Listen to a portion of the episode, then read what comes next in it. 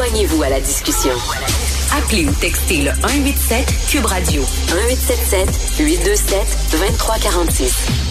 J'aime beaucoup Québec Science. C'est un excellent magazine, surtout à notre époque où il y a de plus en plus de gens qui nient la science. Hein. Euh, c'est le retour des vieux complots. Là. La Terre est plate, où il n'y a pas de changement climatique. Tout ça, ça n'existe pas. C'est bien d'avoir un magazine de vulgarisation scientifique qui nous apprend la science.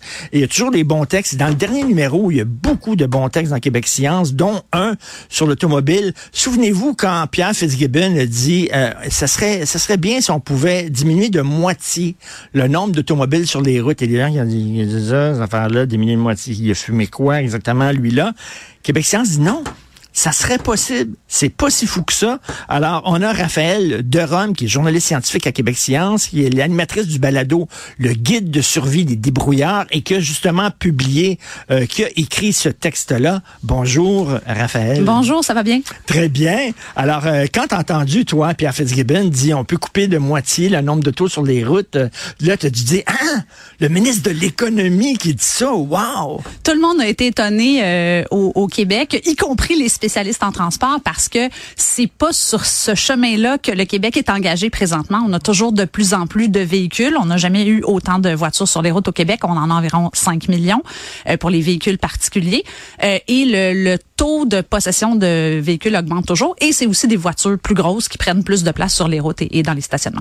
Et euh, quand on est en, automobile, puis on attend là, pour euh, monter sur le pont, là, on se rend compte qu'il y a trop d'autos, puis on dit, moi, moi, c'est correct que j'ai mon auto, mais pourquoi lui est en char?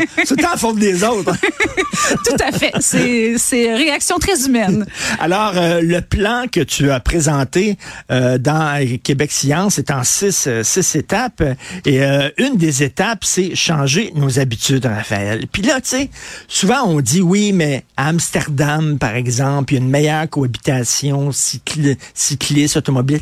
Mais on est en Amérique du Nord, on n'est pas en Europe, et on a une relation particulière avec l'automobile. Tu sais, c'est, c'est changer nos habitudes, c'est facile à dire, mais là, tu vas fouiller dans la psychologie du monde. Là. Tout à ton fait. char, là, tu sais, c'est ton individualité, tu as la paix pendant pendant toute la journée, tu vas avoir du monde qui va t'achaler. Là, tu es dans ton auto, dans ta bulle. Puis là, tu es en train de me dire que il faut que je sorte de ma bulle, puis prendre l'autobus puis le métro.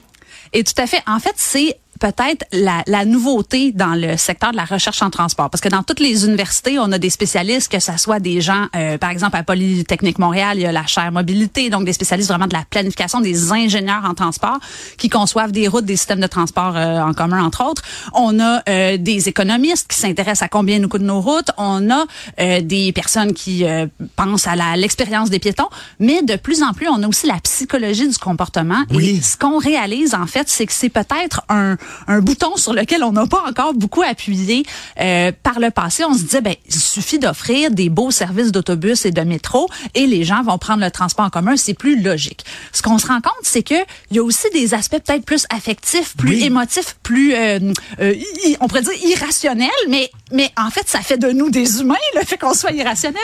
Et que donc, peut-être ces aspects-là, on les a pas assez explorés et il commence donc maintenant à y avoir de la recherche en psychologie du comportement pour comprendre justement cette relation affective qu'on a avec la voiture et de comment on peut peut-être agir euh, là-dessus. Ben, tu sais, parce que, mettons, euh, c'est c'est quasiment la relation quelqu'un puis une cigarette. Oui, mais sais, en fait, t'as beau parle- dire, t'as beau dire à un fumeur, là, montrer toutes les études, là, des photos avec le gars avec le trou dans la gorge, puis tout ça, la langue avec des, des pustules dessus, tout ça, il va continuer à fumer, même s'il sait que c'est dangereux pour sa santé. C'est un peu ça, là. On sait que l'auto pollue, on continue. Oui, ben en fait, c'est on parle d'une dépendance à la voiture. Fait qu'il y a une dépendance psychologique, il y a une dépendance physique aussi. Beaucoup de nos quartiers ont été dessinés, conçus à une époque où on pouvait avoir euh, autant, euh, tu sais, on voyait pas de limite au nombre de voitures qu'on pouvait avoir. On voyait que c'était le progrès. On, on connaissait pas les problèmes de réchauffement climatique, donc on se disait parfait, faisons ça. Maintenant, oui, le réchauffement climatique, mais aussi les îlots de chaleur euh, causés par la- l'asphalte, les gros stationnements, la destruction des écosystèmes pour faire passer des routes. Donc, on a d'autres nouveaux euh, enjeux qui, qui nous euh, Mais- qui nous interpellent. OK, le char électrique. Moi, j'ai Oui. j'ai une auto 100% électrique depuis quelques temps. OK. Oh, je me sens tellement bien. Là, je me dis, c'est fait. C'est fait, je suis maintenant éco-responsable, je peux rouler en char tant que je veux. Qu'est-ce que tu en penses? Est-ce que ça va, ça va changer? Si, mettons, tout le monde avait un auto électrique?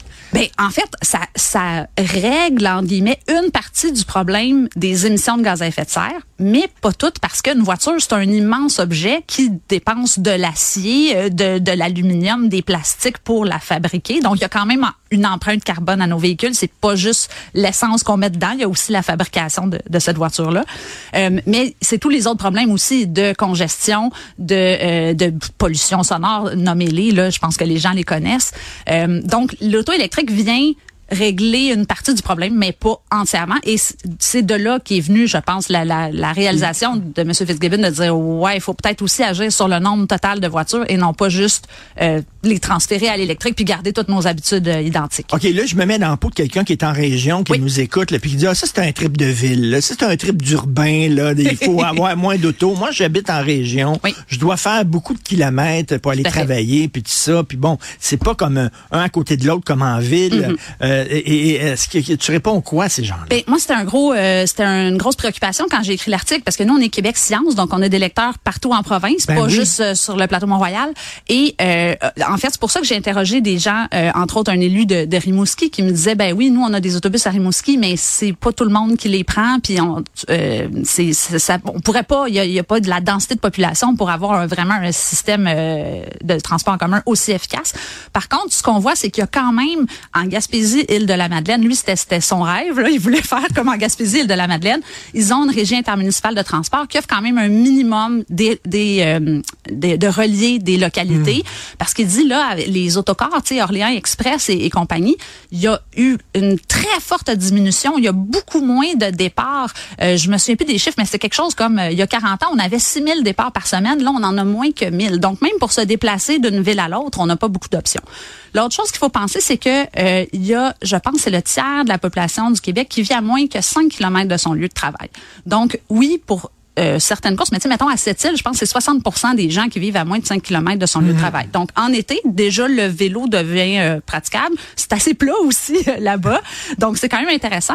Mais c'est certain qu'il n'y a pas une solution qui peut ben, faire partout. Et c'est ça qui est un peu fascinant et qui rendait très difficile de résumer dans mon article, c'est que les contextes sont très variés. À la fois, une vie d'une mère de famille, c'est pas la même chose qu'une vie d'une personne âgée qui a perdu son permis. C'est pas la même chose qu'un jeune de cégep qui quitte sa, sa, sa, maison pour aller dans un cégep dans une autre région. Mais on sait que il y a des besoins de transport qui sont variés et c'est donc avec une panoplie de stratégies qu'on peut venir remplacer la, la voiture. Ce que j'ai aimé, Raphaël, de ton texte, entre autres, c'est que tu ne culpabilises pas les gens. Des fois, il y a un certain discours écologiste qui culpabilise les gens, par exemple, sur l'étalement urbain. Vous allez en banlieue, puis c'est pas bon. Les gens vont, vont, vont pas en banlieue de gaieté de cœur. Ils aimeraient ça peut-être rester à Montréal, mais tu as vu le prix des loyers, toi? Puis, puis euh, c'est rien que des tours à condo. Euh, tu sais, c'est pas, c'est pas un environnement propice pour élever des enfants mhm. à Montréal. Donc, ils sont comme obligés d'aller en banlieue, mais tu veux pas les culpabiliser, justement. en fait, ce qu'on remarque, c'est que euh, il y a beaucoup de ménages qui ont deux voitures, trois voitures. Donc, l'idée, la, première, euh, la, première euh, porte d'entrée ou le, premier clou sur lequel on pourrait agir, c'est de dire, ben, est-ce qu'on peut diminuer d'une auto par ménage? Donc, ceux qui en ont trois, on peut-tu fonctionner à deux? Ceux qui en ont deux, on peut-tu fonctionner à un? Et justement, donc avec après ça, c'est à chaque personne de voir dans, sa réalité qu'est-ce qui est possible. Mais je, pense que l'idée, c'est d'offrir des options, puis des options différentes et variées, puis pas juste pour le trajet du travail aussi. Traditionnellement, on faisait des réseaux de transport en commun qui amenaient tout le monde des banlieues au centre-ville. Mais oui, mais si je veux vivre sans voiture, il faut que je puisse aller faire l'épicerie, il faut que je puisse aller euh, à mon cours d'aquaforme, il faut que je puisse aller visiter mon frère, ma mère, euh, hmm. mes amis, tu sais. Donc, d'essayer de penser, est-ce qu'on pourrait avoir des réseaux de transport qui répondent à plus de besoins que juste le, la navette du matin et du soir? Tu sais, il y a des gens aussi, qui disent, c'est bien beau le vélo, puis tout ça, mais tu sais, bon, euh, les, les, gens qui sont pro-vélo, souvent, pas tous, mais souvent, c'est des jeunes, pas d'enfants, etc. Mais tu sais, quand il faut t'amener tes enfants à garderie, à l'école et tout ça, faire ton épicerie, blablabla, dire, tu peux pas faire ça en vélo, là, tu sais. Ben, là, il y, a- il y a de plus en plus de gens qui en font. Après ça, il y a des Ouais. choix individuels. Mais je pense que l'idée, c'est, c'est que euh, d'offrir des options. Entre autres, le vélo, ce qu'on explique dans l'article, c'est que historiquement, les pistes cyclables, c'était plus, c'était conçu pour un loisir. Donc, des trajets panoramiques qui vont aller euh, d'un parc à une rivière, un petit tronçon par-ci, par-là. Mais maintenant, si on veut les intégrer vraiment à un réseau de transport qui nous permette de nous rendre à des destinations de façon efficace, rapide, sécuritaire, euh, confortable. Euh, donc ça aussi, c'est de repenser euh, des, des tronçons pour permettre des déplacements, comme vous dites, utilitaires au quotidien. Je vais à l'épicerie, je vais porter mes enfants, euh, je vais à mon travail, euh, et c'est là que les gens pourront euh, Mais- que ça devienne une, une réelle option et non pas un, un auto-flagellation de je me sens coupable, je vais Oui. aller faire l'épicerie dans deux pieds de neige. Donc, euh, je pense que c'est ça l'idée. Il faut aider les gens aussi. Il y a des gens qui aimeraient ça aussi prendre le transport en commun, mais tu sais, quand, quand il est tout croche, quand il arrive trop tard, quand il manque d'autobus, il n'y en a pas suffisamment, puis tout ça, euh, tu sais, à un moment donné, ils disent, ben regarde, j'ai essayé, moi, de prendre le transport en commun, j'ai essayé de prendre le REM, puis il y a eu des problèmes. Tu sais, il va falloir aussi faire en sorte que l'offre de transport en commun soit suffisamment bonne, rapide, efficace, pas trop cher aussi, pour que justement, euh, que les gens ben, disent, OK, ben là, je vais prendre ça. là. deux aspects intéressants qu'on m'a mentionnés au cours de la recherche euh, que- qui, qui m'ont vraiment euh, ou- ouvert les yeux ou dont on parle pas souvent, c'est la qualité des arrêts d'autobus. Donc, de pouvoir se rendre facilement et de façon agréable à un arrêt d'autobus, faut donc une ville qui a des infrastructures piétons intéressantes Oui. parce que pour aller prendre l'autobus, ben tu vas marcher à l'autobus ou tu- des fois stationnement incitatif, mais une fois stationné dans ton stationnement, est-ce que le trajet pour marcher jusqu'à l'arrêt est intéressant? Ben oui. Des arrêts d'autobus sur des bords d'autoroute, tu te fais splasher de la slotch euh, en plein visage, c'est pas agréable. Euh, tu sais, des bancs, des abribus, etc. Euh, L'autre point qu'on me disait, c'est la redondance. Donc, vous avez parlé du euh, du REM, euh, oui, REM à Montréal. Euh, donc, euh, le, le système de train rapide. Euh, il y a eu des pannes dans les premiers, euh, il y a encore des pannes dans les premières semaines, les premiers mois. On peut se dire que c'est normal, c'est un nouveau système en rodage. Sauf qu'on a tout éliminé les autobus qui faisaient le même trajet vers le centre-ville de Montréal. Donc là, les gens se retrouvent un peu pris en otage, prisonniers. Et ce qu'on me disait, c'est ça, dans le transport en commun, on a tendance à dire, ah ben là, c'est redondant, on va enlever telle route. Non, c'est intéressant d'avoir des redondances. Même, tu sais, le réseau Internet est conçu comme ça. On a des redondances comme ça. Si un chemin est bloqué, on peut prendre l'autre. S'il y a une panne de métro, je peux prendre un autobus. Si mon autobus est en retard, je peux prendre un, un tramway. Je, je, je, je- dis n'importe quoi, mais donc, c'est d'avoir des, des, des options, des possibilités. Ben c'est ça, c'est en fait, là, on, on voit ce, ce texte-là, six étapes et tout ça, c'est, tu sais, c'est, il faut que tout le monde s'y mette, là. C'est, c'est, c'est pas, euh, c'est, c'est, c'est vraiment, et, et au point de vue économique, au point de vue infrastructure, au point de vue, c'est comme et multidisciplinaire. Tout à fait. Et selon l'endroit où vous êtes situé, il va y avoir des solutions différentes. Par exemple, à Drummondville, il y a un taxibus, donc c'est des taxis avec des arrêts prédéterminés dans la ville. Euh, vous téléphonez, vous dites je veux aller de l'arrêt 22 à l'arrêt 83, et là vous avez votre taxi. Ça, ça peut être une option euh, qui est intéressante. Un autre, euh, tu sais, c'est vraiment à chaque municipalité, c'est les gens Et- localement qui vont savoir quel est le service le plus utile euh, dans leur euh, dans leur région. Est-ce qu'en terminant, le télétravail pourrait être une euh, solution aussi? Ben certainement, ça diminue. Je pense qu'il y a des gens avec le télétravail qui se disent ah ça me permet euh, de me libérer d'une voiture, par exemple. Oui. Par contre, euh, ce qu'on voit aussi, c'est qu'il y a beaucoup de gens qui ont quitté la ville, qui sont allés vivre euh, peut-être à la campagne, beaucoup plus loin. Mais là, comme c'est à deux jours semaine, tu te dis, ah, ça me dérange pas de passer plus de temps dans le trafic, mais tu fais plus de kilométrage. Fait qu'au total, ton empreinte Ben oui. carbone est pareille comme, quoi, que... puis comme quoi tout est dans tout aussi, il faut que tu aies un, un- un bon, un bon branchement Internet. Oui, Ce tout qui n'est pas le cas au Québec, dans certaines, certaines régions aussi. Comme quoi, c'est tout ça, il faut tout se mettre ensemble. C'est ça. aider. faut penser à toutes sortes euh, d'options. Bravo, j'a- j'aime beaucoup Québec Science et tiens, je me fais une promesse d'inviter plus souvent des, des journalistes de Québec Science pour faire la promotion de ce magazine-là et euh, parler de vos textes très intéressants.